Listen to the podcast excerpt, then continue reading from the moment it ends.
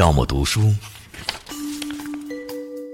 身体和灵魂必须有一个在路上，在时间里行走，在空间里行走。绿灯亮了，请行人迅速通过，祝您一路平安。绿灯亮了。身体行走，灵魂行走，记下生命的痕迹，留给自己一份回忆。这里是背包客有声电台，陪你一起感受人生路上的风景。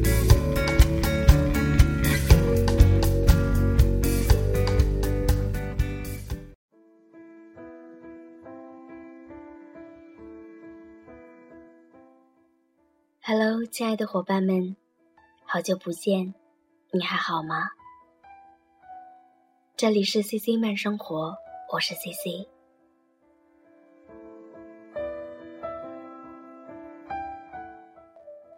今天晚上要和大家分享一篇文章，来自于网络，名字叫做《你暖，所以你孤独》，作者六佳。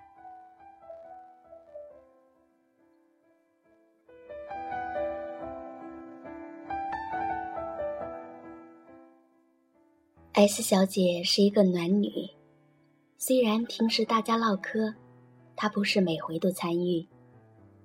可当一旦有人出现困难，她总是第一个关心：“你怎么了？你还好吗？我能帮你做什么呢？”甚至不待对方说明，她都能洞悉对方需求，并主动提供帮助。同事周是一个大龄黄金剩女，脱离曾经的朋友圈太久，如今多数时间是美剧宅一个。S 小姐理所当然向其释放善意，约他周末逛街，给周带自己做的小点心，甚至经常和老公商量，要在周围找个适龄男青年介绍给周。然而，他做的一切看起来并没有什么用。逛街时，周很少有耐心陪 S 小姐试衣服，带的点心也鲜有好评。约男青年见面的局上，周一点也不在意，好脸色也没给人家一个。S 小姐夹在中间，两头不是人，只好拼命跟男青年聊天热场。这场介绍也再无后话，但他却没法责怪周。首先，这次介绍是自己主动提出的，人家本来就无可无不可。其次，周是一个有性格的女生，向来直来直往，喜怒从不隐藏。后来他了解到，这男青年真不是周喜欢的那一种。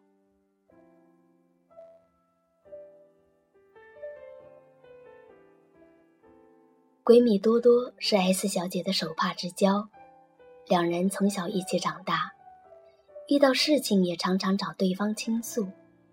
这天，S 小姐接到多多打来的电话，电话里好友泣不成声。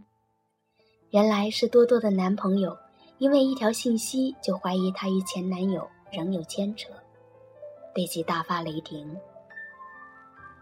S 小姐一听，心里也难过的紧，连好友的委屈、愤怒也是感同身受。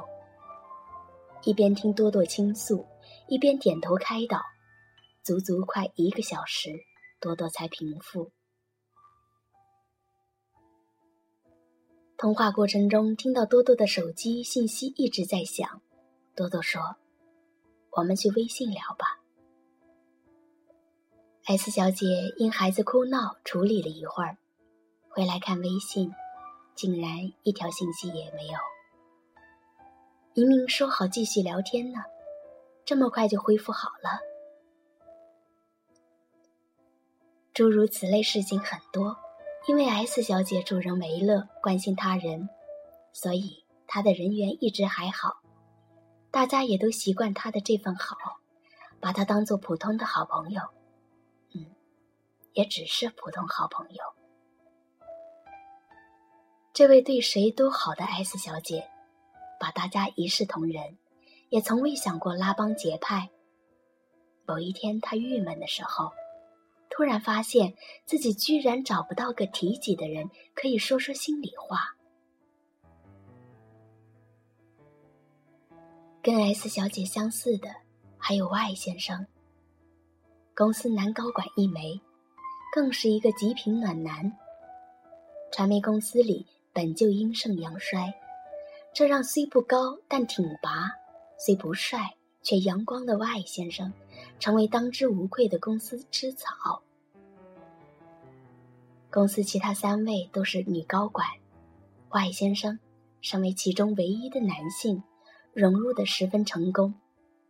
他跟 A 是同批进来的高培生，两人携手并进近十年。跟 B 是兴趣相投的书友，两人真爱同一个作家的作品，如痴如狂。平常更是无话不聊。跟 C 是最契合的工作伙伴，一张一弛，配合默契。Y 先生工作勤奋能干，性格好，没脾气。A 要搬家，一个电话，他半小时就赶到楼下。B 跟男朋友闹分手，他陪玩、陪聊、陪逛街、陪喝酒解闷，没有丝毫不轨。C 工作压力大，他不用他提出来，主动帮忙加班到凌晨。四人周末小聚，定场地、买饮料、做爱心牛排，他一手包办。对于其他下属来说，Y 先生是一个大姨妈来了都可以毫不避讳聊天请假的贴心领导。但是问题来了，Y 先生今年三十有一，仍然单身一人，身边的女性朋友很多。也曾表白过几位心仪对象，但都以被拒无奈收场。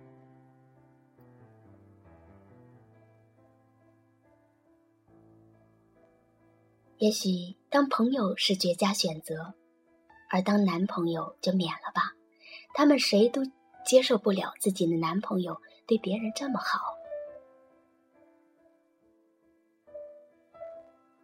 暖，用作形容人。通常是指善良、体贴又温柔，安全、忠厚又可靠，就像各种肥皂剧里屡见不鲜的男二。你很好，但我喜欢的还是霸道总裁。如果霸道总裁不选我，我就和你在一起。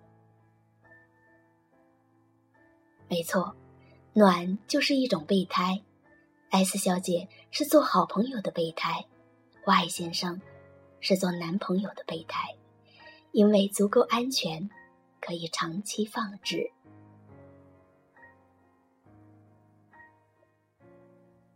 世上所有的物品泛滥，只会变得廉价。就像女人买衣服，谁都想挑个独一无二的款式，甚至是独家定制。同样的，泛滥的友好也难获真实。别把自己当中央空调了。只需要对着最需要你的人，尽情释放，释放温暖就好。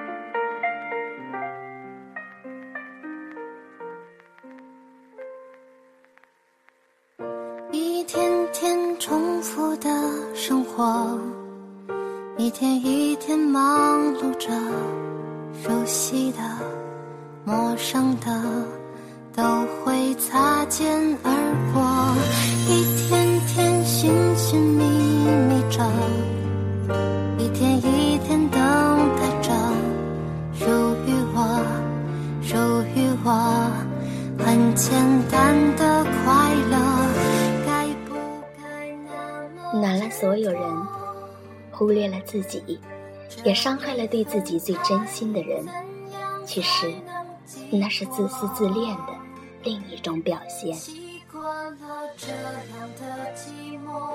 这里是 cc 慢生活，我是 cc，感谢您的陪伴，亲爱的朋友们。晚安。我期待一个人能和我分享快乐。歌